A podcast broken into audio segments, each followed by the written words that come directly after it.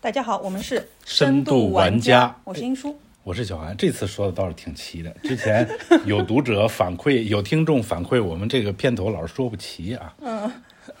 哎呀，大家好久不见， 本本节目久违的一次更更新，非常抱歉，非常抱歉。嗯嗯那马上跟吧，已经那个成龙年了， 嗯，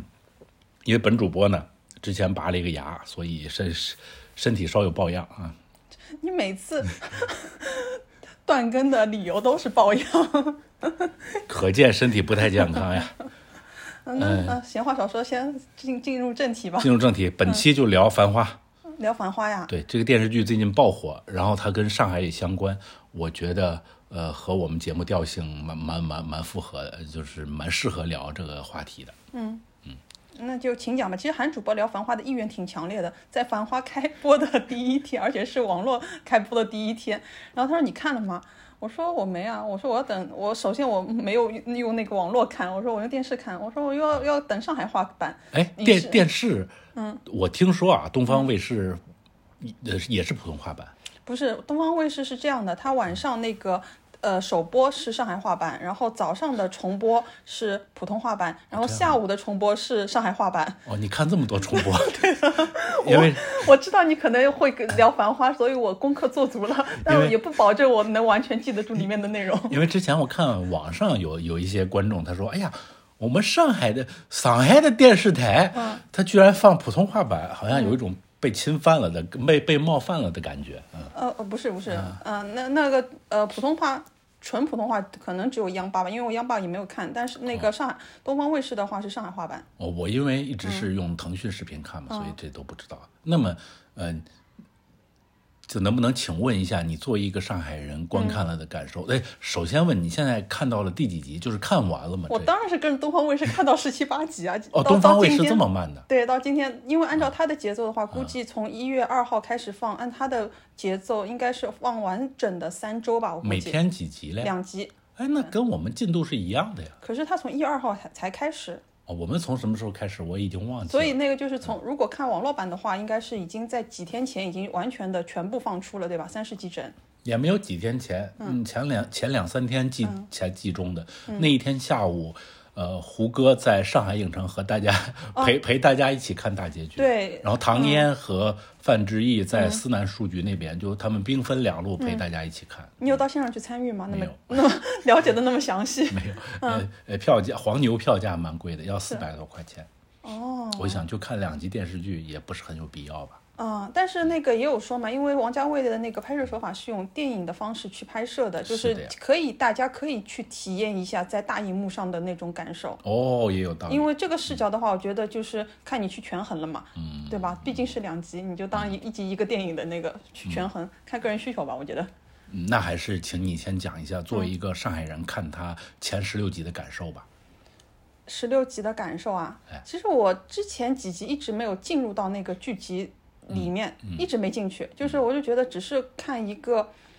呃，就对我来说倒反而有点像看情景剧的那种感觉，因为我没有没有剧进到那个剧情里面的内容嘛，就看人家的对话，对我来说故事情节是其次，然后对话那种，呃呃，就是。稍微可以，可能对我们现在一代人来说，稍微古早一点的那种上海话的那种元素，那个是我就是印象很深的。哦，所以没有唤起你对那个年代的上海的记忆。那个年他拍代，的其实是，呃，有点这个理想化的，但大家普遍反映他拍的根本不是九十年代的上海。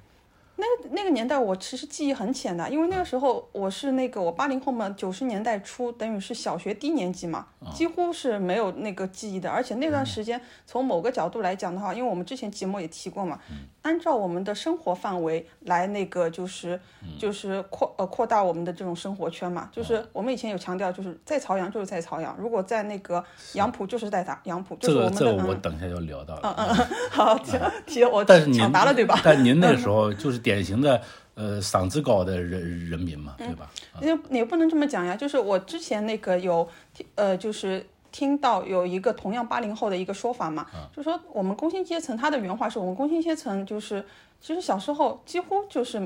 没有去过黄黄河路的工薪阶层哦，，确实是啊。就是讲到那么一点，那我觉得非就是我非常认可，因为我也是一样，我我们工薪阶层没有去过黄河路的，对真黄的河路没就是嗯大大大型的，比如说年夜饭什么的，也不去黄鹤楼。呃，就是看家家庭嘛，家族就是有的那个大家族喜欢那个团聚到那边，嗯然后呃，就是像像我们就是过年都是自己家里弄的嘛，哦，家小也是在自己家里，就是呃，就是几个家庭的人所有聚集在一起，再小也是挤着在一张圆台面上面吃年夜饭的。哦，嗯，我这个我我大概有印象，就是你还记不记得很很很早很早之前，我路过黄河路，还问问你一下，嗯，就是之前黄河路繁华的时候是什么样的？那是很久之前了，嗯，还没有繁华的电视剧，哦，是吧？嗯，我怎结么果说啊？你你跟我说，就饭店一条街，大家有的时候会去那吃饭，嗯，是吧？嗯，就我后来回想了一下，我说说我有没有去过黄河路？我依依依稀记得很浅的时候，就是，呃，大概是二零一零年前后嘛，有个呃朋友家，他们家是算那个就是老派的那种做法，一个是他们家好像是做。就是小生意起家的嘛，那那个那个九十年代初还算是有一点那个呃，就是小钱的那种，嗯所以他们从那个时候开始就是习惯在黄河路摆那个年夜饭。嗯然后我好像是呃跟着他们家去过一次黄河路，就提起这个黄河路，其实我想就是问你的，就是关于片子里面的一个问题，就是感觉里面的物价好像稍微有点偏高，想问一下，当时那个年代上海的物价确实是这样吗？就比如说，我看他们经常吃饭嘛，一道菜要了，我看那个。价格小票上面一道菜还不是和平饭店啊，就是黄河路至真园，嗯嗯，一一道菜经常要两百多块钱，嗯，然后什么呃，比如说剧集里像你应该也看到这这个环节了，比如说一一件这个梦特娇的 T 恤儿要九百块，嗯，因为当时我们大家肯定赚的都不多的，当时上海的物价已经这么高吗？呃，首先要吃饭这一点我真的是不知道，就是我没嗯你有嗯可以印聊聊象。其他吃饭吗？就不非得是黄在黄河路上吃，比如进进贤路上的小小小饭店、小饭店什么之类的。进贤路肯定也是两千年以后才火起来 的，就是从物嗯理距离上来说，它其实离我原来住的地方是不远的，但是我们也不会到进贤路的那种小饭店里面去。嗯就是说，你原来那个年代去外外边就是下馆子，我们所谓首下先，哎，馆首子，嗯先就是很少的机会，很少的。呃，下下的时候的物价有这么高吗？我我们工薪阶层，我又回到那句话，我们工薪阶层是接触不到这个物价的。哦，但蒙特娇的话，我觉得是有可能的，因为当时确实有那种做生意的人，就是会说，就是也不是说做生意啊，就是首先第一波下海的人嘛，就是那也倒不是，就是片里给我的感觉啊，嗯，和呃和我后来看大家就是上海人那些观众的反馈啊，嗯好像不仅限于做生意的人，就是普通市民，我一个月赚三百块，嗯，他也会花三个月的工资来买一件。当时上海人是这样追求时髦的吗？咬咬牙买啊。就不太理那了了不太那我理想解当时上海的消费观。嗯，咬咬牙买啊，起起码就是我是我是可能会会是同，就是因为当时那种开家长会嘛，同学的家长会有那种可能看上去像生意人的人，是有那种穿着打扮的，因为你会从同学自己身上。看出他的那个家庭条件嘛，就是我们小朋友们就是顶多就是球鞋买的稍微好一些，然后那个就是他们是第一波开始穿耐克耐克的人，嗯就是如果是同班同学，那如果是他们的家长的话，可能会穿那个就是我们所谓的花三个月工资买的那，但是对于他们的消费观来讲的话，肯定是在他们的消费基础之内的。嗯，就不会，我觉得没有那么夸张，什么倾尽以三个月的工资去买一个一件衣服，我觉得对于是，我我不知道啊，可嗯因能会为有这因为样的人，嗯对，因为我后来不管是在小红书还是在抖音上面，就会看底下他们的评论嘛。嗯，给给人感觉是好像上海当时是有这么一部分风潮，非常怎么说呢，不不怕花钱的人，嗯，就好像跟现在不太一样。现在我们都紧缩银根了，嗯，就是过着这个这叫什么节衣缩食生活，消费降级了。嗯，但当时的风气好像不是这样的，我给反正是给我这么一个感感觉，不知道。当时上海确确实是不是这样？可能是迎迎着这个改革开放的春风怎么样？话说回来，对有一部电视剧用上海话来拍，嗯你作为上海人有感触吗？很多上海人很激动，像上海话博主最激哦动，什么徐翔和季松都，哦 他们赶这包风风潮赶得挺紧的， 就就我就就我我有听那个就是吉森东自己说嘛，他说他就是不得不看，就是就嗯他感每觉他每天半夜都会更新一下他的呃 博客，对啊，就是他说不得不看，就是感觉这个这个功课你不做就就不对了，就是，嗯。然后我的感想，啊其实我原来也不说排斥什么，我原来就没想过要去看，哦，我是没想过。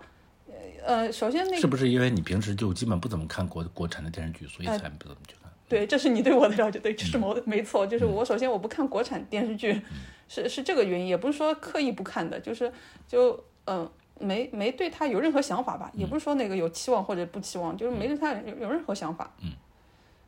然后后来看的呢，就是说也是因为就是说，也就是说，哎，我终于有个电视剧，我可能两千年后我都没在电视机上跟着电视台看电视剧了。嗯然后我有，我终于有个契机，我就我都等于是那个新新时代跟着这个东方卫视看看一个电视剧，我觉得这还挺那个的，挺里程碑的。我嗯说、那我就看看看吧，蛮难得的，啊，对啊，体验蛮难。对啊，哦，我最开始看，对啊，你好像还跟得挺紧的，因为我这个风潮你一因波，为我首先很早就看过《繁花》的这个原著了，我觉得这小说写的不错。嗯，但是当时呢，说实话，是一开始是没看下去的。嗯，呃，是两方面原因。嗯，第一方面原因，里面上海话单词确实比较多。嗯，啊，什么什么你就不用模仿了，嗯之我类们之都知类道。嗯的，什么之类之类的，我我现在想也想不起来了。第二个是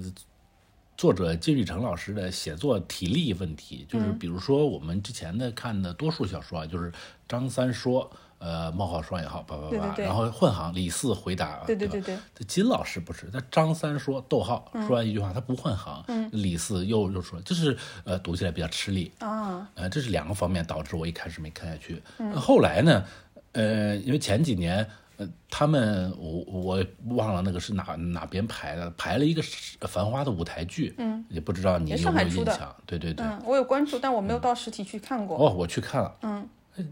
体体验蛮好的，尤其是他拍了两季，尤其是第一季，第一季给我印象很深，我觉得他们演的很好，所以看完这个舞台剧，后来我又把原著又看下去了，嗯，一开始没看下去嘛，就是自从看了舞台剧，我又看下去了，嗯，然后它是舞台剧是两季，第二季的时候呢，我觉得啊稍逊于第一季，没有第一季拍的好了。嗯，他那个为什么呀？是里面的那个故事有更改，或者是有侧重点，还是说那个演员的关系？嗯，可能跟演员的关系不大，嗯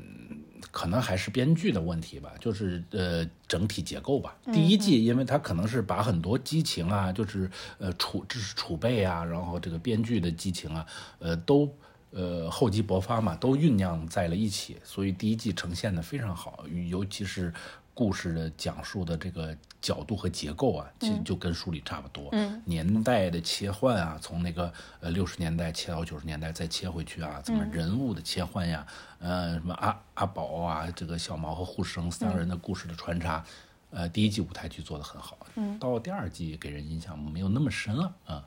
所以这看完舞台剧之后，我又看了一遍书，感觉呃这次看下去了。所以他这次又又是王家卫导演导演拍的电视剧嘛，就肯定会感兴趣嘛。啊、因为王家卫这属于降维打击了，就是电影界如此之牛的一个人，嗯、呃放下身段来拍电视剧，虽然也不知道他是呃怎么想法。呃，但是觉得应该会拿出一个令人满意的作品吧？哦，是他看中这个本子呀，啊，是吧？他也喜欢这个原著，他喜欢这个原著，而且他他他他他如此看看重这个本子，但却呃毫没有根据剧本来拍。 呃不是，就是两回两码事儿啊，就是说，因为我我也是那个，就是也。就是最近也有关注一些别人的那个对这个剧的视角和观点嘛，就是可能也有一些批发过来的信息，可以那个从我们节目再转述出去。对，就是这个电视剧啊，嗯它和原著可以不能说一点关系也没有，就只有嗯一点关系， 就是人物名名称还还在，所有剧嗯情全、全部是原原创的新剧情。首先说，王家卫他其实就是那个一三年这本书出的时候，他就关注到这本书的，所以这本书他其实筹备真的是像他说的一样，筹划是十年，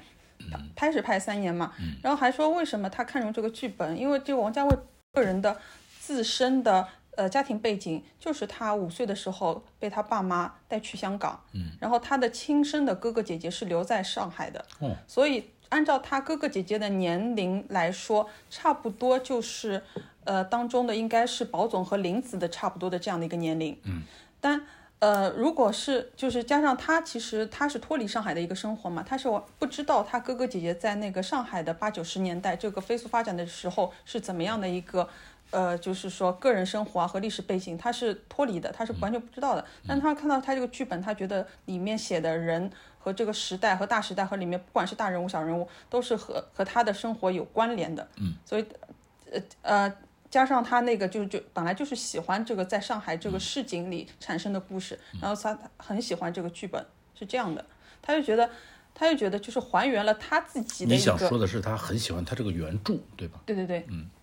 就还原他自己的一个那个缺失的一个，就是呃兄弟姊妹的一个现实生活嘛。哦，哦，对，我看到有相当一部分评评价说啊，你这是王导，你这是很早就离开上海了，这都是你臆想中的上海。上海当时没有这么繁华，我觉得这可以理解，就是呃，艺术家自己的创造嘛，他不一定非得忠实于现实。可是有的那个有一代那个就是年纪长一些的，就是经历过他们这一代的人，就是等于是等于是保总同年龄的人，是说就是拍得很写实，对啊，他说黄河路就是那样，就是他说这是只是你可能现代人或者是其他地区的人缺乏对当时九十年代初黄河路的一个想象。是是是是有这么一部分论调。我刚刚这个电视剧刚刚放第一集，我就看到了，说是哎呀，我们上海其实是繁华的很早的，你们不知道啊。它是呃一比一还原了两百米的黄河路，是这样，呃，这个我倒可以理解，嗯，但他还是有一些嗯自己的审美在里面，就是光影啊，就是对，就是就有的霓人就虹灯因啊，为第一，呃，前两集刚放出来，人家说这不是现那个香港吗？是这样，就是啊就是霓虹灯的光影在的大关家的系。印嗯，象中，那个年代的中国可能都是灰蒙蒙，大家穿着不是蓝色就是灰色的中山装，或嗯者是呃工作服。呃没有人穿成这样的，在大家的印印象嗯中、对对嗯对想象中的中国，那个时候，可能突然来了这么一部影片，就像《花样年华》一样，嗯他他们里面穿的就像《花样年华》一样，嗯，所以大家可能会有点奇怪，嗯，就刚才说回刚才我跟你说那个话题啊，嗯，就是这部剧，它的编剧我已经忘了是谁了，蛮很很厉害。嗯，首先他是完全抛弃了原原原，他其实是怎么怎么也不能说是完全抛弃了，嗯，呃，稍微带了一点点人物关系，但所有剧情全部抛弃了原著，就是自己建构的一个新的剧本。嗯，这人蛮厉害的。然后写的剧本呢也写得很好，就是句句台词给人感觉都没有废话，就是王家卫导演可能是用拍电影的要求来要求这个编剧的，嗯，就是他们虽然每集它的长度要到一个小时，但是让人看起来觉得嗯不冗长，所以是编剧的功力很到位，然后各个台词什么也都那很嗯那好。你不是说前两集也没看下去？你是从第几集开始又重新拾回来，然后不是我没看下去，是普遍反馈前两集的节奏比较跳跃，比较强烈。因为前两集它可能是后期剪辑还是怎么样，嗯，哦为了满足审核还是怎么样，它有一些剪辑上的跳跃，就是保总先出车祸，然后又拉回他的小时候。拜拜师这个耶耶稣嘛，啊、又嗯就是时间轴比较跳，嗯，大家有一部分观众表表示前两集比较难进入，好，那可能是美剧看的少吧。啊、嗯我有一个，我有一个呃喜欢看美剧的朋友，嗯，呃，就是跟和你一样，平时不怎么看国产剧，也难得看了这部剧，是吧？嗯，可能是王家卫导演确实名声太大吧。有种说法是说，嗯就是这个片子完全就是可能就是下就下一个王菲要买的那个就是国产的剧作嘛。啊、那完全有可能，对，从那个所呃所有的这连连连什么《陈情令》都买了，这、 这买事儿哦是可以吗理解。就是就是我们对那个呃，就是呃外国买下的那个网剧的一个基本的一个呃基本元素，它都符合嘛。啊，是，嗯、您请，你还有什么疑问？感就还有一个、呃没什么疑问，就就是感感感慨嘛，嗯，就是他这这个好看的点，除了刚才我说的这个编剧，他的这个呃编剧不拉胯，现在国产剧百分之九十的原因，我觉得是编剧太拉胯，嗯，多少剧都烂尾了，然后什么剧情无聊，嗯，这都是比编剧的锅呀。然然后这部这部剧除了编剧上道儿之外，他还有的就是嗯，所有班底都很厉害呀，你们配乐陈陈勋奇，嗯，就是香港顶流的配电影配乐师了，嗯被拉到一个电电视剧里面，大家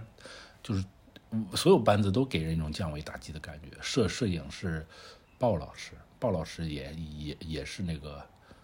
非常资深的摄影师了，他就之前是的作品是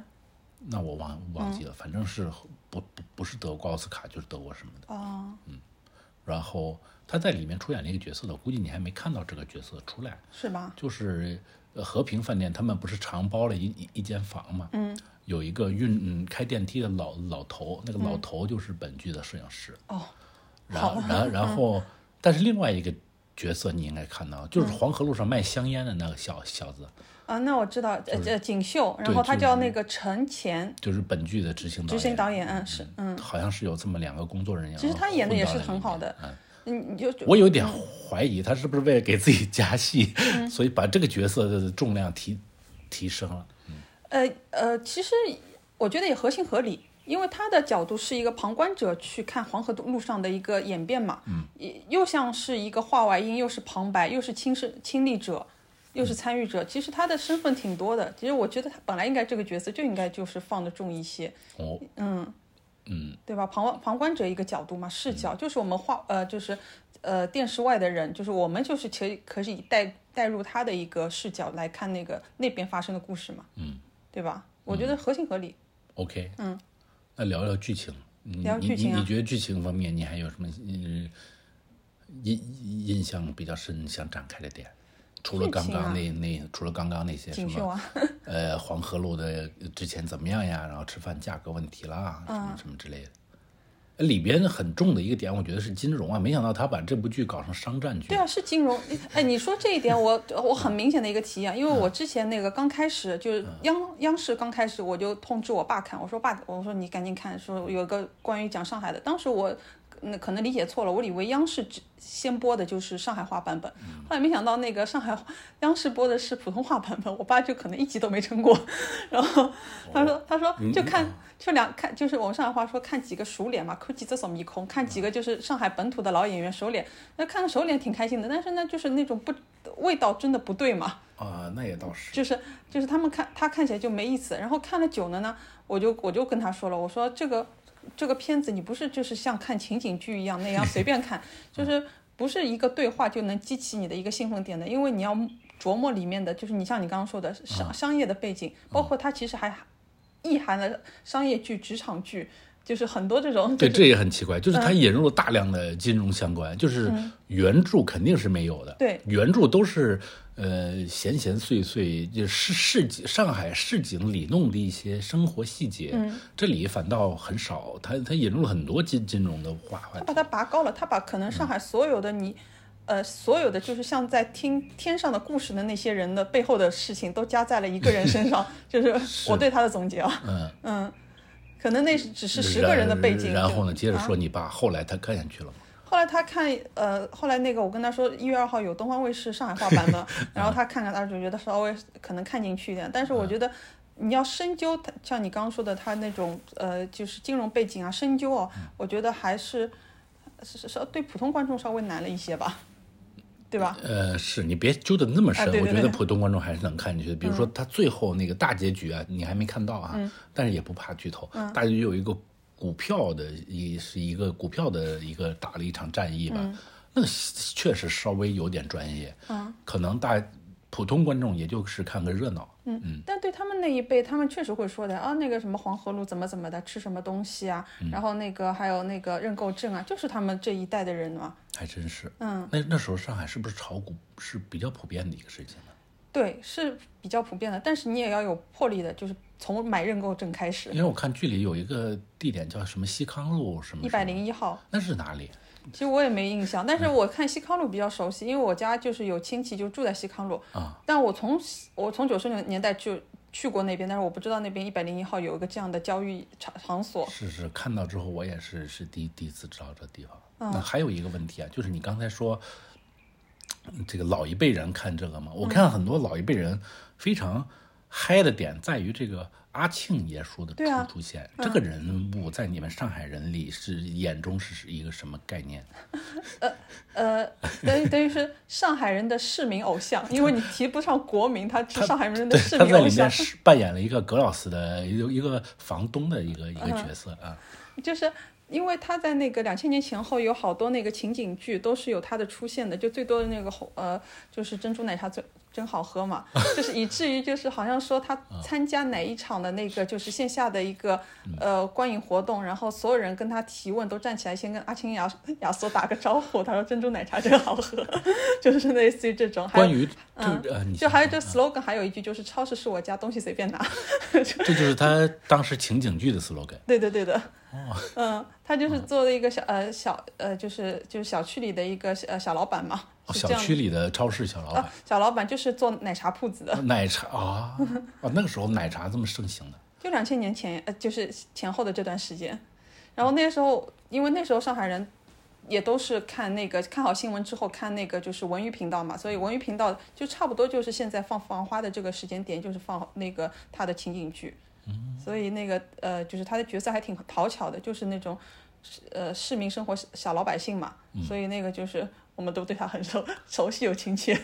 就是导致我爸就第一个反应他，因为他其他人你让他说胡歌、马伊琍，可能就一个有个脸熟，但他叫不出名字嘛，嗯他就说阿青，他就说阿青好像还胖点了，他第一句话不是说这个繁花故事怎么样，他就是说、这哎样、阿青好像胖一点了，就是感觉就游本昌老师好像离上海市民也比较远，就嗯好像离上海市民最近的就是阿庆了。游本昌，因为我好像就是有看到有些呃资料，游本昌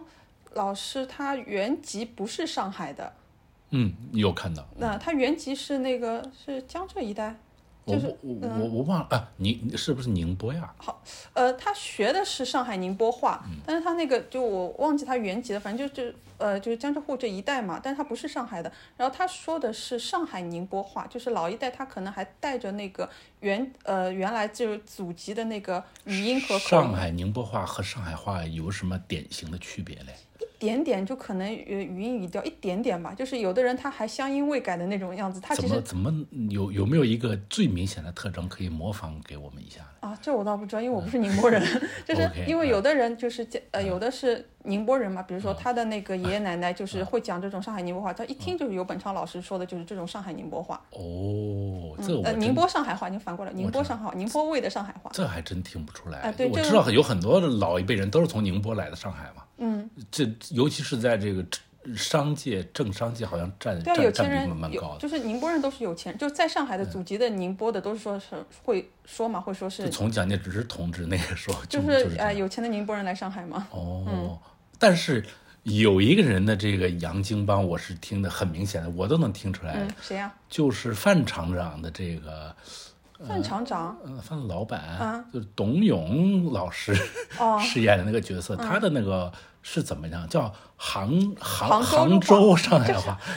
就是农啊，好。对他，哎，他好像和我说上海话是一个口音的，对我就觉得对，因为嗯就我是什么农来了，啊，因为他好像也没有说那种杭州的很很土的土话吧，因为嗯就是有，就是我对上杭州话的观点就是杭州很土的红话就是很难听的， 就是就是嗯 能难听出来，就很很典，就很明显能听出来是一个外地人在学习讲上海话。嗯，但当时是确实是这样的呀，就是为了融合上海的这个呃环境嘛，它要切合。但是，真是就是江浙沪这一带，你那么这么一块地方，就是但是这个音调音呃就是语音语调确实有那么。就是可能就我们现在想来就一小时的路，就是但是完全就改变掉了嗯语音语调，就语系的关系嘛。但是他的他的这个杭州上海话，我其实还觉得还挺那个刻入到这个我们的记忆里的，你就觉得好像他没讲话，你就就听到范厂长的那种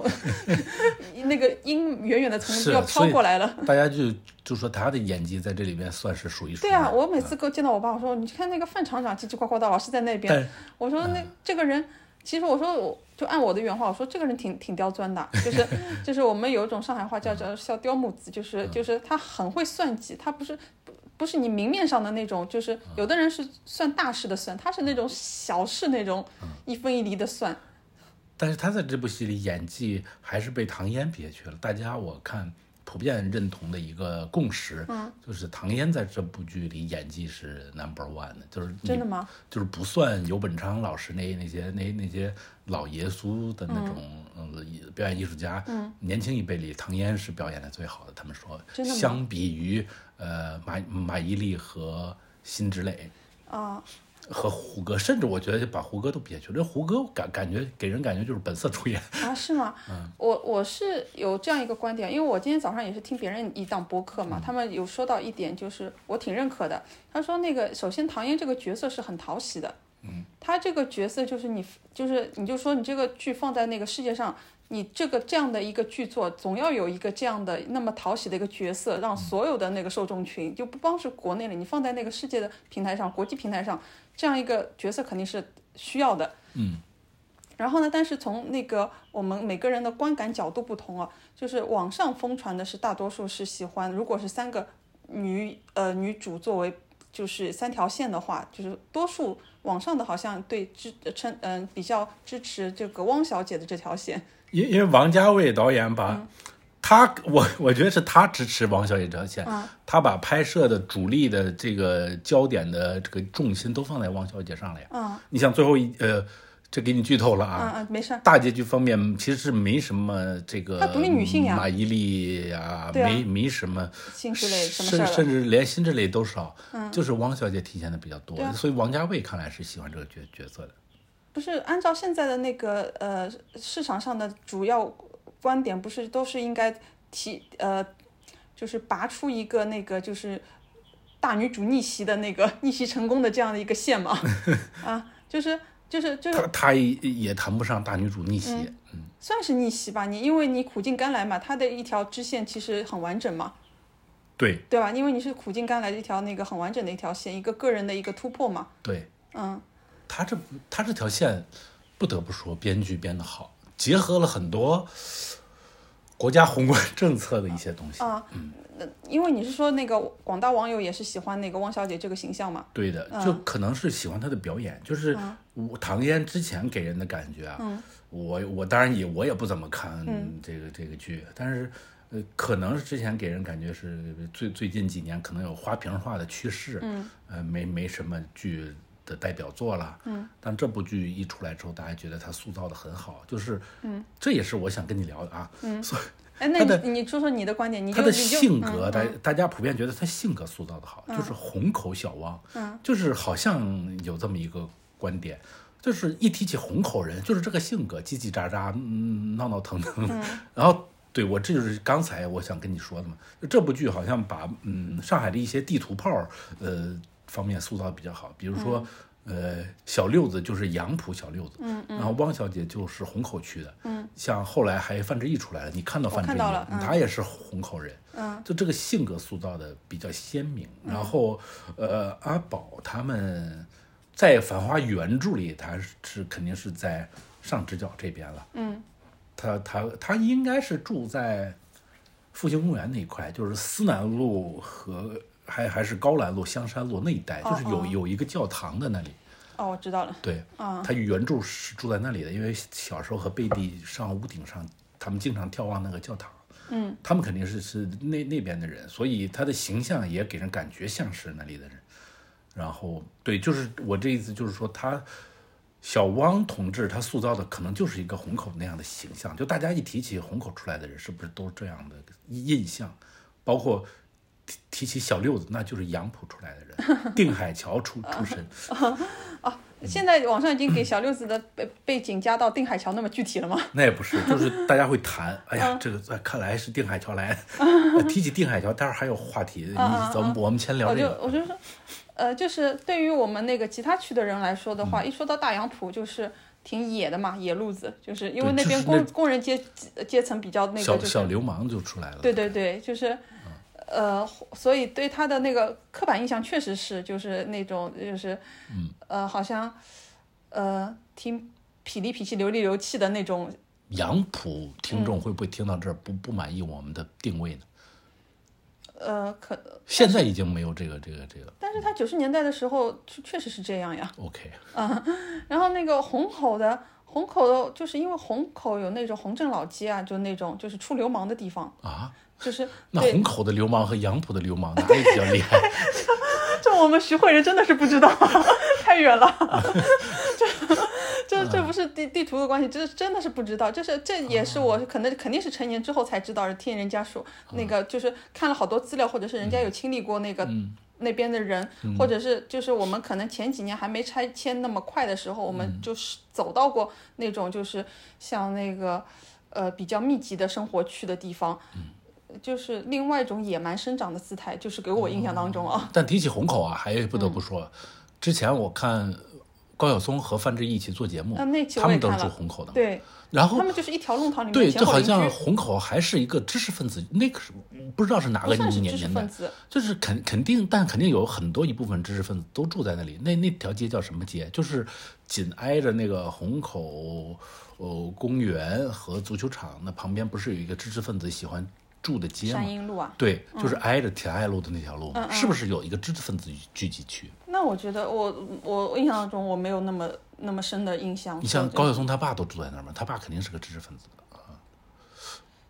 就每个人生活区域不一样吧。我觉得我没有觉得没有还说那边一定是那个知识分子是住不的地是方，离离学校离得近，所以分房教授们分房普遍在那边？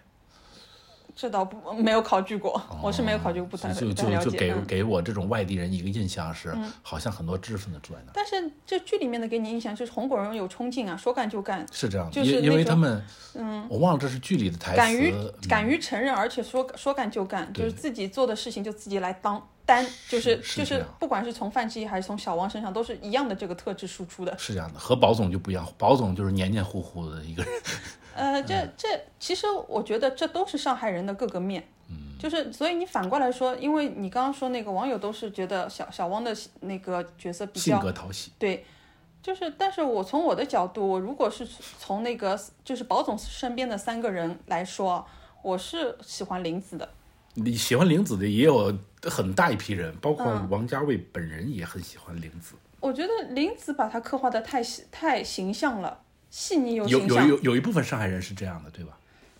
对，就嗯就就就是像小汪这样那么有干劲、又猛、有冲劲的上海人，我可能脑子里再想想，好像可可能会有，但是我没有那么印象深刻。但是关于小汪，我插一句啊，嗯我忘了是剧里看到还是哪里看到，说因为虹口离苏州河近，嗯离码头近，所以他们是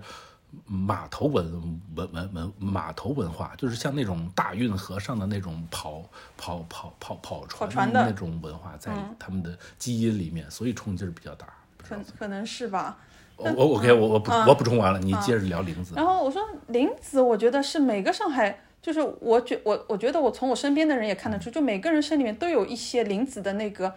呃，个性和素质所在的，嗯不可能是我一个完整的林子，但是，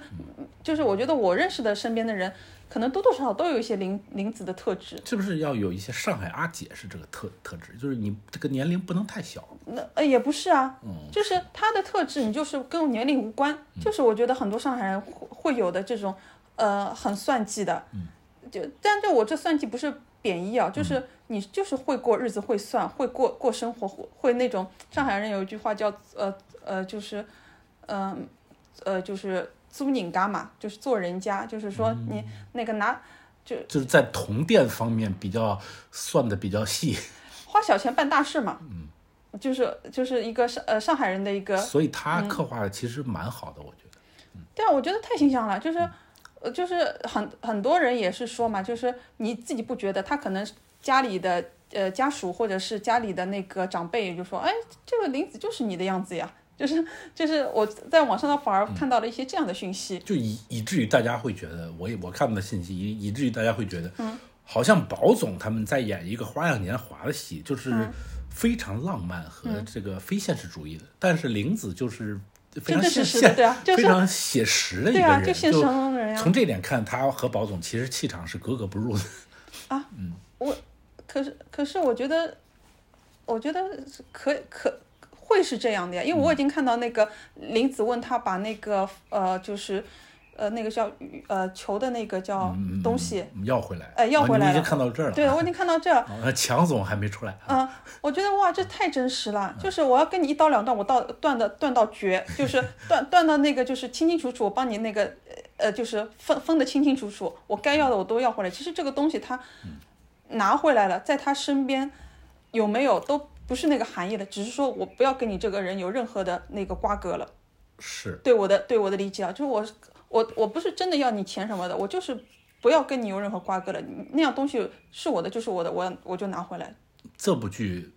它的 BGM 用的是非常讨巧的，嗯非就口碑很好。嗯呃，一个是张学友的《偷心》，嗯我最近在抖音里面天天是这个偷心，我也不知道是怎么回 事了，大数据把我给捕捉就了。一集偷了三次嘛，就是然那一然 集，他是谁的这个背景乐呢？他是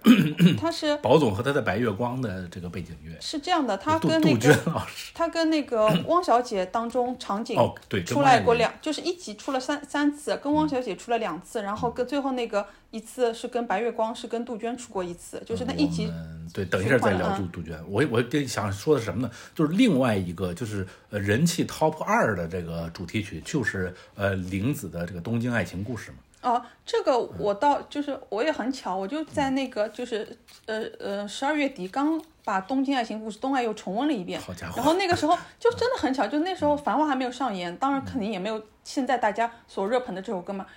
我就是把它重温了一遍，嗯然后所以呢，就是现在再回过来看呢，就是我的我觉得我跟大家的感受又有点不一样了，嗯 就是因为你已经有那个原剧的那个音乐和原剧的内容的铺垫，在现在套上那个林子的一个身份，嗯，其实林子也是很大一批八十年代末去那个日本打拼的人的一个缩影嘛，嗯，就是这个就是当然这个话剧情烘托一下，就是我真的有个男人，我就是要你回来，我给你家店了，这谁看了谁不会那个。是 的，是谁 就是有点看谁非会现实主义。嗯对对对对，但是但是真的是感动呀！再加上这个音乐一轰，所以你刚刚说是确实是没错，这两首歌其实也是起到挺大的一个作用的。是可但嗯能就这两首歌。但我我的观点就是，我看到里面就是我对有歌词的歌倒还好，因为确实他选曲是选的很不错的，就是抓住各个年龄人什么再回首了啊，对对对什么什么啊。然后那个我倒是反而是对他一些其他的配乐，就是类似于那个《阿飞正传》《花类样年华》的类那类种似于《继承之战》的那个配乐嘛，啊，不是一起整是什么？就是最开始宝嗯总什么抹头啊、穿西装哦啊，那个被被诟病了，说是陈勋奇这么大的咖位，居然抄美剧的配乐，嗯哦，我不是，我是听那听出来那种《阿飞正传》和《花样年华》那种那种小调调的那种，那可能是有一后些后来理理出来了。呃也不是，是啊它穿插在里面，我觉得应该很多人也会忽略，但是我倒是很喜欢那种那种调调的，就是你一看就感觉，就是只要人物不出来，啊就是有个背景，你就觉得哎呀，等会儿张国荣要出来了， 就就是那种感觉，加上那个颜色嘛啊，，梁梁朝伟没出来哦啊也对很 遗憾，就是嗯我是看听到那种音乐，呃，一一听一拎，就是你可能一个转身，你可能拿杯水什么的，哦，那个音乐出来，哎，有点跳戏的，就是感觉是嗯，他这里面有一个后来有一个神秘角色 A 先生，你你可能还没看到哦还。没哦看到，是也是由胡歌来扮演的。我知道他是想扣原著里那个一个梗，嗯就是胡歌不是阿阿宝有一个亲生哥哥，嗯，去了去香港，对，就就他抓是想抓扣回到那个那个嗯原著里这个梗，但是我觉得嗯这么一个隐秘的角色，如果由什么梁朝伟来扮演，不是更好吗？啊，可是我那时候他之前因为可能十集左右就有一个那个呃李李去拥抱 A 先生，A 先生是个背影嘛是，我一看那个背影我就说胡胡歌，我是就觉得从那个白头发的程度来说，我觉得胡歌， 当时有很多观众在底下留言，嗯说是以以我十年粉丝的经验来看，这个耳朵肯定是胡歌，我都没有十年，我可能就只有一两周的粉丝吧，就就是胡歌。 对啊，我就说哎这个背影就是胡歌，对，然然后那我们就这个三大女主角嘛，再聊一聊李李。我个人是不太喜欢辛芷蕾，嗯，这个选角的，嗯，甚至选角我觉得都选的不好。是吗？为什么？王他自己说啊，是王家卫看了。呃，《绣春刀》里面他演的，你可能没没看过，他演的一个女侠客的一个形形象，就看中了这个这个神秘而果断的一个女侠客。嗯，他希望把那个特质展现在这个、呃从深圳北上的一个女老板身上，所以选了辛芷蕾嘛。嗯，我那觉得你有自己内心的一个这个李李的一个形象吗？我倒也没有想到更合适的女演员，但可能上一代有，这一代确实没有了。是吗？就他应该是一个非常神秘的人，这是嗯他的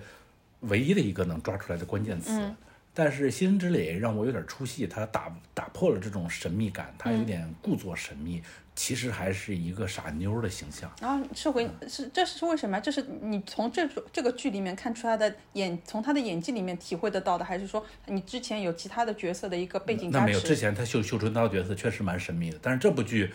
他可能有点太做作了，就是嗯想迎合那个神秘的形象，但没做好。我这是我个人的感觉。啊啊，我是全程我可能还没看到他的重头戏吧，如因为何听评说价新之类？听说好像十几集、二十集前后会有他们他跟宝总的一个那个就是对戏，对吧？是是是，因为我还没看到嘛，我我只能评价二十集那你之应前该的，也看到他们俩雨雨夜回家的那场戏。呃可能还没吧，因为真的没什十么二印象。十二集哦十二集啊哦哦，就是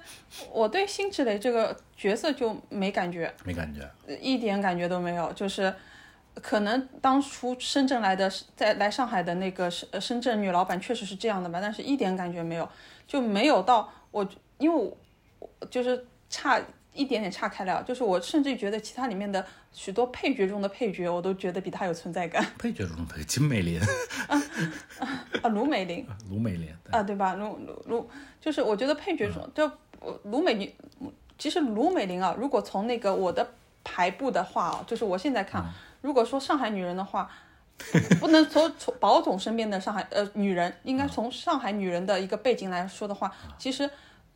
汪小姐、林子、卢美玲她们倒是三个不同的一个身份代表，是应该是就这么有算的我身啊。边有一部分讨厌上海人的这个呃观众，嗯，一看哎，这是典型我讨厌的上海女人， 啊，对啊，就可是是就是像罗卢美玲那样叽叽喳喳的啊，可是很多人也就说，这就是身边的那个阿姨妈妈嗯呀，就是真实的啊，就是我的阿姨就这个样子的，我的那个什嗯么妈妈妈妈就是就是这个样子，到现在还这个样子 的，嗯就是。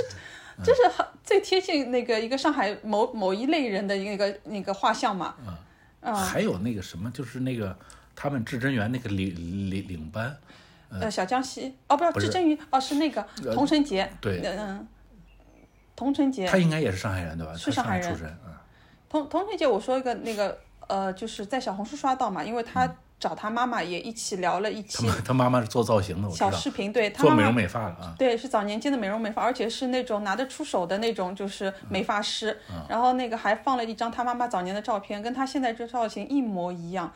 就是我不知道他当时做造型的时候有没有 参参考过那当年嘛，毕竟他妈妈也是这个行业的一应该种参嗯考了吧？然后就是他现在的那个剧中的形象，跟他妈妈当年就是工，嗯就是九十年代初的一个工作的一个就是那个嗯头像照是一模一样的。就是那种国营就是理发店的女理就发师，淮海路上那红玫瑰里面的理发对对师的对形象，，嗯因为我我我还专门听了一期那个童晨杰跟他妈妈的对谈，啊就是有一期那有这么一个节目嗯半小时不到的，然后他们也是排资论辈，然后安区说的嘛，就是当时卢湾区是怎么样的，或者南市区是怎么样的，然后徐汇区也就也是说到一些什么南京美发厅啊、 红玫瑰、白玫瑰之类的，哦，那对嗯啊，相对于这些上海的角色，当然是会给你留下深刻的印象。嗯那李李李这种外地人，可能就不太容易能激起你的共鸣 嘛。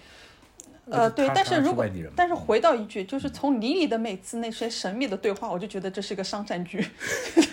就就是他演的稍微有点装了，嗯我觉得就是想装一个神秘的女人，但是你过分了。嗯对我甚因为我看到我的集数的时候，我甚至想象不出来他跟宝总会有如何怎么一个切入点，他跟宝总有那个哦，这在关联，我在都想在都在想金象不钱上到。会资助他啊。哦，后后后来还有一个神秘的女人出出现了，更神秘，就是那个林熙蕾，你你对林熙蕾有印象吗？我看到那嗯个网上可能有传出照片，然后看到一个算是剧照吧，大、大家也也话题度也蛮高的，但是她出来的呃场景不多。嗯啊，另外一个神秘的就杜就是杜鹃了。杜鹃，嗯就所有剧中的白月光杜鹃刚一出来那个晚晚上人气超高的，是吧？说是哎，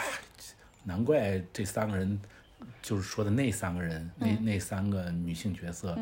呃，保总都不喜欢他们。原原原来是见过杜鹃，没有，是有个追根溯源的嘛，嗯因为那一集里面正好那个林子就。叫保总不是那个时候林子刚回上海，叫保总修那个、啊修他的那个屋顶啊漏水的屋顶的问题嘛，然后他跑到那个屋顶上就问那个，呃呃，你女朋友漂亮啊之类的这样的话，那个保总说漂亮哦，然后林子问他说那个有我漂亮吗？ 就是那种追根问底，就我说这种小细节真的非常上海女人，嗯就是追根问底有我漂亮吗？那个保总说当然了，那 个就是那就是这个话其实有多层意思的嘛。嗯那林子可能会以自己带入的情绪去去理解他，但是保总确实说的那个，因为说的是白月光嘛，就是就是如果这样比的话，就是林子的问话其实就嗯嗯确实，这这给你剧透一点。最后王王家卫同志把这个呃，就是角色给写死了啊。合情合理嘛，因为他其实因为我已经看到那个，呃，杜鹃在那边其实生活的并不如他所描述的那样，是是他她是在嗯编造了一个自己的一个生活的那个对场他景。其实是半岛酒店的一个服务员，对，我觉得这个最后这个人怎么样都但是我觉得也不至于死掉吧啊，呃，就不，其实这其实对于我来说，剧透不剧透没关系，因为我嗯觉得这个人、他白月光只是停留在宝总的那个七八年的一个记忆里了，吃羊肉，因为呃，对七八年的那个记忆，就是做十三路的那个记忆，他到八八呃八八年了，甚至什么都不是了，更不要说那个到九十年代后了，因为他白月光只是停留在那个最初的那一一撇印象。哇，这十三路给我们观众印象也很深，对啊，他花了好多精力，他你知道吗？他花的很多很，我到现在就没人提到过这一点啊。就是我还有注意到，就是王家卫的他的那个细节的把握，这一点就是这这，我是听了那么，我也听了很多播客，我那个平面的没看，就是他没有人提到这一点，就是说他细节把控，他比如说七八年的那个路牌是长什么样子，然后八八年的路牌长什么样子，然后九十年代路牌，上海的路牌是有更迭的，你你可能一看哦，你你只是看了什么某某路就过去了，但是它七八年的那个路牌是石头做的，石头做的，对的，就是你特别你去你直接翻那个十三路的那嗯个、呃那个场景，就是从哪里开到哪里开到哪里，万航渡路开到提篮桥嘛，对，它一个个路牌它就是还原了当时的那个石头的路牌，哦，哎，我有一个朋友比你看得更细，嗯，他因为说视角不一样嘛，对，他说、这个杜鹃啊，嗯他不是卖票嘛，好像是有那个小小票对吧？嗯，撕的呀，对，它他有一个粘的粘的东西，但杜杜鹃呢是用铅笔在上面划线的，嗯，但这个我这个是老上海朋友就说了，这个细节王家卫没把握好，嗯，上海啊之前都是打孔的，呃，用铅笔划线呢是北京公交售票员的处理方式。是吧？你对这个我公这我交有售印票象呀员的处理方式有印象吗？我印象就是打孔呀，哎，就是呃，所以我就以前我们小朋友就觉得打孔好玩嘛，所以每个那个呃小学生都有一个至呃，就可能不能说多吧，可能是呃三分之一个小学生都有一个当那个售票员的志志向， 但是真的是这样的，我们没有想做宇航员的什么那个科学家什么他的。 他乐乐趣在打孔上。对啊，就很好玩啊，那个先那个呃卡一下，然后撕一下，再干嘛的，好像那个， 对啊，这 OK 是肯定的啊。嗯 OK，杜杜鹃也聊好了。啊，再再补充一个，这个是批批发来的消息啊，因为那个说当时不是呃，就是收集老物件嘛，就是这个剧组它一嗯获得个了是很多捐赠，说是一个是向社会召集嘛，还有那个就是他们演员也会提供一些老物件，这个我不知道嗯你有没有在网上看到，就是说那个呃呃胡歌他那个拿出了他妈妈的一个一台缝纫机，还有一个是他妈妈的那个一团绒线，然后这部剧哪个场景要要缝纫机啊？哎，对，然后那个就是他那团绒线，就是后来就是就织呃织成了围巾嘛，最后就是在杜鹃那哦脖个子脖子上上的那条红色的围巾，哎呦，就是这种细节，就是说，哎呀，就是我说，哎呀，不挖不知道呀，哎，提起这个，我刚才又有个事情想问你啊，嗯就是这个宝总和李李经常会到一一间呃吃涮羊肉的店铺去，他们讨论一些秘密的嗯商、商业情报。嗯，那间涮羊肉的店，上海人说我一看就知道是青是梅居云、啊对是云南路上的上，在上海人的印象中很有名吗？呃，有名的，呃甚至于不是在云南路上，是那个支路，就是那个岔，哎呀，我现在一下子卡住了，就岔路，它那个，嗯呃，就是新梅区，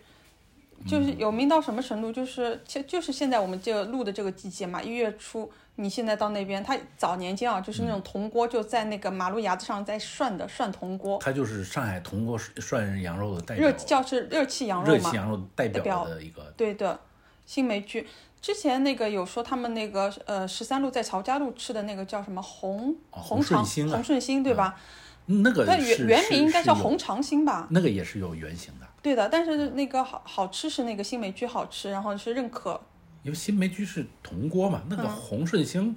嗯，我好像都没见过那么吃羊肉的，就是呃一个大圆嗯桌，对一个对大对锅，上海以以前有这种方式，没有没有这种印象，这可能太早了吧？它可哦能七十年代末是这样的，但我没有这个记忆和没也没有听到过身边的人有这样提说过。对，所以关于饭店，我其实就是想问你的是那个那个那个热热气羊肉，嗯，哦，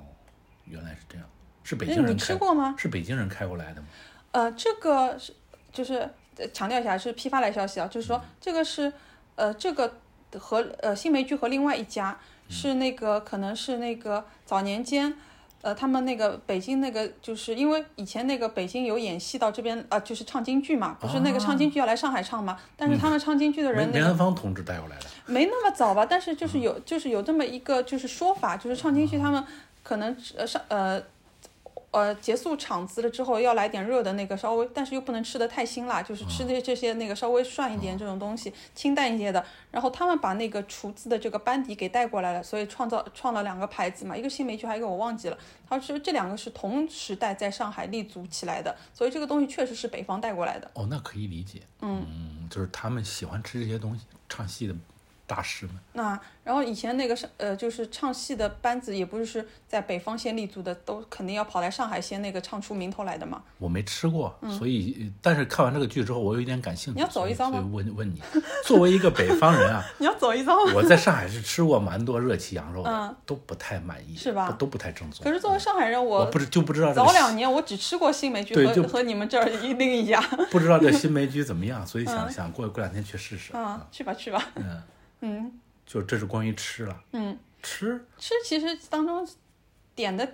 提的点还挺多的，因为我这两天就是看到各大那个就是做美食的一 些那个对公众号嘛，就哇开始这这两天一一啊波搜罗，黄黄河路台盛园已经被被挤爆了，是吧？可是你知道吗？作为作为我一个就是本土的一个人啊，就是我对他一波搜罗，昨天那个帖子我就刷刷，就是往上一直在滑嘛，滑滑，唯一一个对我吸引眼球的，我居然是那个呃老油条的吃饭团，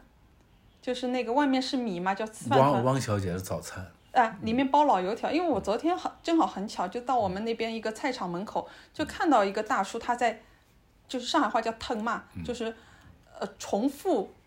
炸这个油条，嗯就是油条切成小段，然后重复的再炸这个油条。我刚好看到，然后晚上我又刷到那篇文章，就是所有里面的繁华的啊，就是华丽的那种餐套餐我都不在意，我就看中那个老油条的嗯这那个和地上海的地域有和阶级有关嘛？就比如说。它是不是那种就是工人新村大家比较喜欢吃的，就是像嗯高兰路里面就没有这种早餐，是是是这样一个情况吗？还是全上海大家都吃？我觉得是都吃的，但是那个，因为我们之前有一期节目，那个就是有一个呃小呃小崔崔主播说嘛，他是从小跟着他他爸爸吃早饭是吃面的，它我觉得是南市，对对对，嗯男士居的，对的，我就说说哦，那卢湾区对，呃呃，就男士区，哦，男士南市区区，呃，男士是男士，卢湾是 卢湾哦，，这样的，啊嗯对行行行，又又暴露我知识盲点了啊。然后那个他倒给我颠覆了一个观点，因为我小时候是吃这种干的，可以拿在手上，就是像这种吃饭啊，就是呃那个油条啊那种，还有呃还有吃饭糕，吃饭嘛是里吃饭里面包东西，还有那种呃吃饭糕是那个方的嘛。我是吃这种干的东西，拿在手上的东西多。我他倒刷新了我一点，我是之前没有经历过。哦，说哦，原来还有什么从小跟着爸爸去面馆吃早饭的呀？我说这是多扎实呀！这是这是我没想到的。可面馆离家比较近吧，可能，那那他们男士也有这个条件吗？ 嗯，对，我们徐汇没这个条件。 南市和卢湾应该怎么区分呀？呃呃，老城乡十一路哦就是豫那园那边那就一是圈，男士就是老老城乡那一圈是男士。然后卢阿湾宝他们住的那个地方是卢湾，哎哎，对，可以那么讲，就是他搭一部分的那个，就靠近淮海路的一部分嘛。哦，明白明白，嗯，了解了解。呃提起这个地图炮问题，我又、又想聊最后一个话题吧，算是， 就是其实他们说啊，嗯这个《繁花》的这个不说那个原著。哎，也不能不说原著，先说原原著吧。嗯，这个原著做的很成功的部分，其实是在讲述这个上海不同阶级之间的融合。就是本来是阿宝和沪生是住在上直角的嘛，嗯，他们结识了呃住在呃武武宁路那边的工人新村的小毛，所以这三个人发展出了友情嘛。嗯，之前他们是根本是不互相互相不搭嘎的。嗯，然后这这这部书就把他们都写在了一起，然后讲他们讲述他们人生的故事啊。嗯，然后这是原著嘛？那剧里来来说呢？大家都说他其实是有，就是宝总其实是有一个原型的，嗯，就是来自杨浦定海桥的这个呃两百万，周正义，你知道周老板吗？就大家都在说，嗯，大家都在说这个周这个宝总和周老板人物靠的是非常非常近的，因为那个周正义。当时也是在可，我觉得可能是因为这一点吧，他也是在黄河路上面开了一个阿毛炖品嘛，所以大家因为黄河路的关系会把他们两个联系在一起，而且又是炒股，就因为金融的因素，这部剧里加入比较多，嗯，所以大家会，呃然后再联想到这个资产方面的规模，大家会联联联想到他，嗯有很多人都说在保总身上看到了周总的影子，哦，因为我没有特别关注到这个人，我不知道嘛。但是我我想说，就是都是有可能的，因为那个时代就是他的机遇和那个就是可可能性是我们不敢想象的，就是一个人可能他能，就是我们现在甚至于都觉得我，当时他不是说那个。呃，进外贸单多少多少钱？我现在想想，数数零，我都数的都有点头晕了。 就是不要说当时的那个呢，而且呃，就是你你前面说孟特娇的事情嘛，当时那个，呃，九十年代初普通家庭的一个人的一个那个工薪阶层的一个人的工资可能就百来块钱吧，是这样的，就是就三位数的事情，就肯定是没有一千的，就是百来块钱。你爸做培罗蒙的西装应该蛮也蛮贵的吧？我我 我爸怎么？哦，上次说到过，我爸可能是那是九十年代末吧，就肯定是九十年代初。 啊、那那会儿的工资已经不是三位数了啊。呃，就可能稍微就大，可能大三位吧，就是九十年代初可能是小三位数，就是我们不敢想象的。你现在还要数那个呃什么六七八个零的这种东西， 我我我，所以我就说那个那个时代创造出的那种，就是我就跟我们回到前面那个黄河路的布景一样，就跟我们说，哦，不，黄河路不可能那么繁华的，但黄河路就确实是就是这就是么那么繁华，就是反过来映射在人的身上，你会想说，哦，那个人不可能有真的像保总一样，什么时代的机遇和红利都给他踩准的，嗯哎，就是有人就是被那个这种金蛋给砸砸上的一个人， 太诡异嗯了。保总最后他的退路，嗯，又跟你剧透了，他的退路是浦东川沙的那块地，你哎，那是你你不用跟我剧透，那我肯定是知道的呀，因嗯为他强调了那个呃呃这个叫什么呃。呃，他是给那个之前那嗯对个对就对撞就他的那个出租车司机，对，那个那个他们家属就是他说这嗯是你爸的一个证，他给他。我说那个太明显了吧，就是川上的那块地，嗯是是这是退肯定是退一个退路伏笔嘛，对吧？说说是大对啊家因为开当玩时嗯笑，后来卖给迪士尼了。对你，对你不用剧透，我都讲出来了，因为他当时很明确的说，嗯这是我跟你爸那个一人一半的那个。我想说，哦，这个，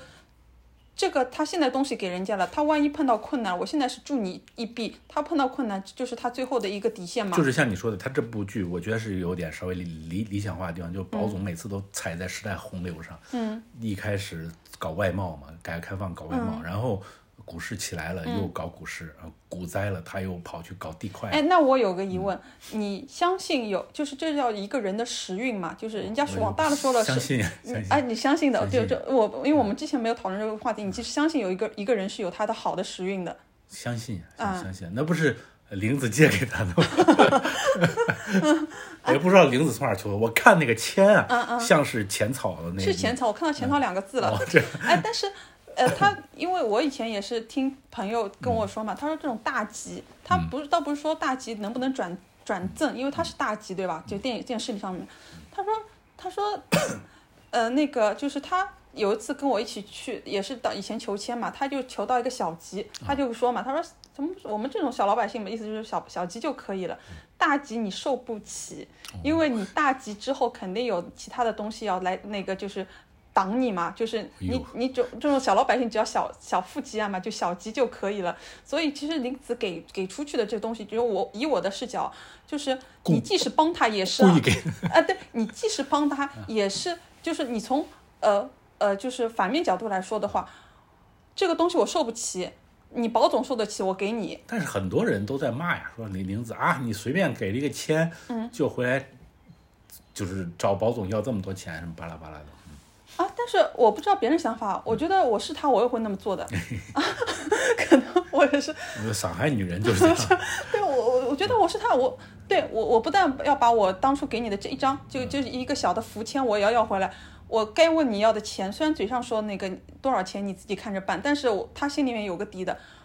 这个底是保总肯定是在他的底之上的嘛，给到他的。我觉得我这个做的没错啊，啪啪皮酱的角色，你觉得塑造的怎么样？也很真实。就是他们，就是不是说那个他们是那个嗯、呃叶东京 F 四 嘛，嗯就是他们这个这这个几个角色很鲜活，就是呃，我有听，可能对他们的关注更多一些。当然，我再插一句，那个就是那个黄河路的那个保卫战的那些人，那那些角色也很老。黄河路的啊老老板板娘娘们们嘛，嗯就是这两波，其实对我们上海人来说，就是既亲切又那个，就是很很深深入人心的一些样子。这两部分倒是和原著贴的蛮近的，就原著主打一个就是上海市井，对，再回来说 Papi 酱嘛，Papi 酱也很上海的呀，就是它的那个上海嘛，不单有的人如果从表面上看，或者说就是说永远在啃鸡脚爪的那个红菱嘛，对吧？林红还红菱，哎对吧？然后，然后但是你从深入角度来讲的话，他跟林子的那个友谊，不差于不亚于那个他那个就是林子跟宝总的那种呀。嗯他他是更潜移默化的，就是我就虽然说有时候人家从前几集表面上来看的话，哎呦我我坑你一点，你你还算我一 点，就是这种小打小闹嘛。嗯但是他们真正发生事情的时候，哦，那个是嗯、林子不在店里了，出来扛事情、出来做事情的，实打实的。要那个经营叶东京的，还不是他们那个 F 四的那三个人吗？ 就是他们真的是革命友谊，就是很真实啊。就是我看大家在在说嘛，啊，那个年代就在这个季贤路上开中古店了，一个这么一个女老板，但回过来说，他们这些的，呃，那个第一桶金都是从日本辛辛苦苦的那个在日本的打工那种，就是一分一秒的赚来的工资，我换成人民币，最后在这边那个就是做一个生存的嘛，也是改善生活的。嗯那玲子这个不是，玲子是保总送给她的嘛，呃，这个是他们那个就是情谊上的事了嘛，对吧？就是如果你没有保总，他们就是那边你做最底层的工作，赚最基础的工资，然后那当时那个就是也算是日呃那个日本在泡沫的那个最泡沫起就是顶到最上面了，还没泡沫给戳破的那一段时间嘛，八十年代末的那段时间，我觉得这个太真实了，好多那个当时在日本就是就是辛辛苦苦赚钱的上海人呀，我在日本的时候，确实是有几个上海的同学，现在也有很多上海人去日本。对，玲子后来有一个角色是后来出现的，你可能还没看到这个角色的出出现，就是黄觉黄老师饰演了当时在东京追求玲子的中国留学生。哦，嗯，就还没看到吧，之后再可能看了我们，就是我们起码我把那个后半段，因为我现在差不多看了三分之二嘛，就是把三分最后的三分之一给补了，说不定我们还能看出一些端倪来。好，嗯，那有可能再聊下一期是吧？对，因为我我说。就是从一些小人物身上，包括还有吃，我们其实刚刚也是那个一一笔带过嘛。嗯，就是说不定你到时候已经吃好心没去了，我们再谈谈感想呢。 吃嘛，大大家其实有有很多人关注的是宝总泡饭，嗯，呃这个是上海传传统的一道菜吗？呃，不是啊，没有的。没有啊，是玲子独家特制的。是这样的，就是因为一个人在外面嘛，就是我们以前家里人也是的，就是如果是家里人聚餐在外面吃或怎么样，回家总是就是像像我爸确实是的，我爸是一直吃泡饭的人，就是那你说没有，这不是有吗？哎，不是、我的意，我说我说的意思是，他就是要晚上我在外面了，外面可能那个跟亲戚喝过酒了，吃过、呃大鱼大肉了，我回来，但是我主食没有我就填下去对，我就说这个习惯还是有的。就填一个主食，就尤其是它这个很形象生动，就是晚上不管再晚，不管几点了，我都回到自己的最安心的地方，我再填填补一把，然后这样睡觉就踏实。你像我们北方是不吃这个这道料理的，嗯所以没有这道菜呀。那然后那个也也有说它那个配菜那么多嘛，那就是稍微是显得呃略精致了，但是如果是我们就是在是自己家弄的话，两三个还是有的。嗯，咸菜和腐乳，你们一般配什么呀？呃，我自己家会配那个，就是食品公司，就淮海路上以前那个，呃应该是第二食品公司那边，它有一个专柜专门买那个酱菜的。我们家它可能有呃二三十种酱菜嘛，我们家会专门挑几个，一个叫什锦菜，就什锦，嗯它就五颜六色的那种呃丝在里面，还有一个叫宝塔菜，就是你哦这个看上去这个我像了宝这塔我一知样道，。这我知对我我们家会把这两个菜呃合并在一个装在一个玻璃瓶里面。道啊。那它，我其实关嗯心的是，它泡饭用什么来泡啊？是热水还是比如说汤、鸡汤还是之类的，泡饭就是那个还是茶？因为日本人喜欢吃茶泡饭。不会的，就是上海人，因为林子他还是是个上海人，嗯你给他搞就是呃热水泡冷饭，哦，热水就用热水就可以了。泡冷饭，对的，泡冷饭，原来如此。对， OK，关关于吃我没没没什么问题了。嗯，也还还有一个小、嗯呃不是关于吃的，还有一个小感感感慨啊，嗯就是玲子她住的那栋楼，其实王家卫拍的很有意思，嗯他遇搞了单相思楼他搞搞了很多彩 蛋。嗯，除了现在我们要知道盘一，下吗？现在我们知道那一整栋楼都是葛老师的，我葛葛老师这属于大地主了。对，葛老师有说扒过他的一个那 个说叶东京也是他的，那嗯对啊玲子的店整条也是进他的。贤进贤路，他就是那个嗯、呃大房东嘛，但他都不是二房东，他就是大房东。对，这种人蛮多的，是吗？呃，这这不知道，但是我想展开说的他那个单相思楼嗯单相嘛，思楼单相思楼就是彩蛋比较多。呃，就是大家从底下开始数嘛，先是那个陈逸飞的胞弟嗯，陈陈陈一鸣，陈一鸣，然后画的是当三十年前的马伊琍，嗯，然后那个往上数的是那个耳耳呃，就是那个叫什么什么呃钢钢琴琴家家，嗯，叫什么名字？一下子我卡住了。行，那那过。嗯，然后那个上面是许玉红，嗯，然后是他还扒那个许玉红听的两段戏，这我知道，锁麟囊还有一段还有我忘了，但锁麟囊是紧扣这个宝总和嗯玲子的主题的，哎、你要把那个背呃呃背景故事要说一下吗？要展开说吗？这不用，这一句话就概括了。当时的女主角赠送了一个男主角的一个大宝藏，那那就等于是那个那个上上签嘛，所以就是在这扣在这里。到最后那个又还回来了，对吧哎？嗯嗯嗯，就差不多是这个样子吧，而且是每个人都是属于单相思的状态，一个一一一个一个就是他这个呃藏了很多彩蛋的一个楼。嗯我没了，我就这点有有有感慨。还有那个，还有那个啊香港，你应该看到这一集了吧？香港大厨们出场的那一集，啊，就那个致敬那个金玉满堂，对吧？对，就是钟镇涛食神。嗯，对，嗯，看到这儿我也也有有也有感触，真真真厉害。就是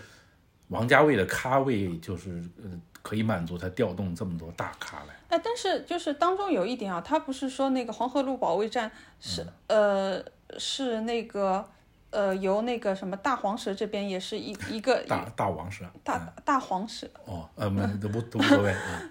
啊大王蛇嘛，哦，我 上海反话正一下在子反打正在王总打王总上，反正在上海话里是同样一个啊对翻译对的，嗯呃大大大王蛇就是这个，因为我我确实是没有到黄河路去吃过大黄呃大王蛇，哦但是当时我们那个时候那边的那个菜场那个贸易市场那是有边卖蛇的。是有卖的那个椒盐大黄蛇，这道东西长期在我家出现过。 哎呦，就是是吃的是蛇肉还是蛇皮啊？呃，不是，就是它那个呃，可能蛇皮扒掉吧，它是在油里面煎过那的就是蛇肉，啊，对嗯的。然后那个其实你吃不了什么蛇肉，就是像啃东西一样的啃啃啃啃，因为它的味道都入到那里面了嘛。嗯所以这道菜就是可能一两周就会在我家出现过一次，但是我们不是黄河路买的，就是可能家附近的一个那个嗯、呃，就是小菜场门那口听上去好像也不是很肥美，听上去嗯骨头占 了一，对，但是就是难得吃一下，就还挺，就是换换口味嘛。因为这种东西在家里做不出来，嗯，所以北我方孩小孩也没吃过，啊啊是吧？现现在再想吃也没有地方做了。啊啊，插一句哦，嗯就是以前以前插一句题外的，以前去那个越南的时候，嗯那个越南人有一蛇三吃的，现在要去香港吃了，是啊香也是香可港以的香港嘛。还有，啊，越南人也有那个一蛇三吃，就是 差远了，对，这都是香 港菜、是吧？粤菜。嗯，好了，那 OK，嗯，那先那先就这样本期《繁花》节目就录到这儿，啊，行。那我之后还有感想和那个延延伸的话，我们会补录。就再推荐给大家一个，就是我刚刚提起的那个《繁花》的舞台剧的第一季，它可能要重新呃上映呃上演了，就大在哪家个可剧以啊准备买买票。它好像一般都是在美琪，都在美期对吧？嗯嗯嗯好呀，就是应该是三月份吧，大家，但是我看现在就开票了，大家可以关关注起来。它第一季拍的不错，嗯，就是第一季的班底，然后再那个对好的重新上映。嗯，好行呀，，那就这样，行了，我们现在今天先到此结束。好。我们是深度度玩玩家大大家家拜拜拜拜